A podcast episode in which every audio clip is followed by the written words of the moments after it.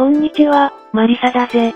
俺は最近、アメリカという国が、法治国家でもなければ、三権分立も怪しいと考えるようになった。つまり、民主主義的な国家ではない、ということになってしまうのだぜ。この考えは1年ほど前からずっとくすぶっていて、それでも認めたくないから、なんとか現状を好意的に解釈していたが、もはや無理である。俺は未だにトランプサポーターではあるが、この話は右も左もないし、トランプもバイデンも関係ない。行政のホワイトハウス、司法の最高裁、立法の上院、下院が三権を分立し、それぞれが独立的に機能するものだ。しかし実際には、最高裁を除くと、すべてが民主党である。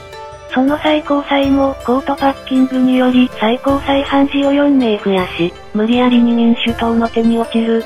上院のジョージア州決戦も、極めて怪しい選挙のままに、民主党の勝利に終わった。カマラ・ハリスを加えたら、上院の多数は民主党である。アメリカの選挙は力によるぶつかり合いである。とてもではないが、民主主義的なものではないぜ。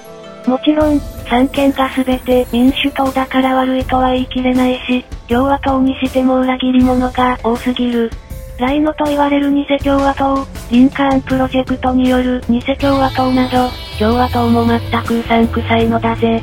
だから民主党になったところで、おそらくは大差はない。アメリカはマフィアのような勢力が力により支配する国である。略奪はもはや日常化し珍しくもない。裁判では特定の人種がやった場合は、陪審や判事を脅迫し、判決を操る。もしも無罪にしたら、家族やお前の命の保証はない、などと脅すのだ。これはもはやロシアやイランと変わらない。民主主義国家は人類の夢であった。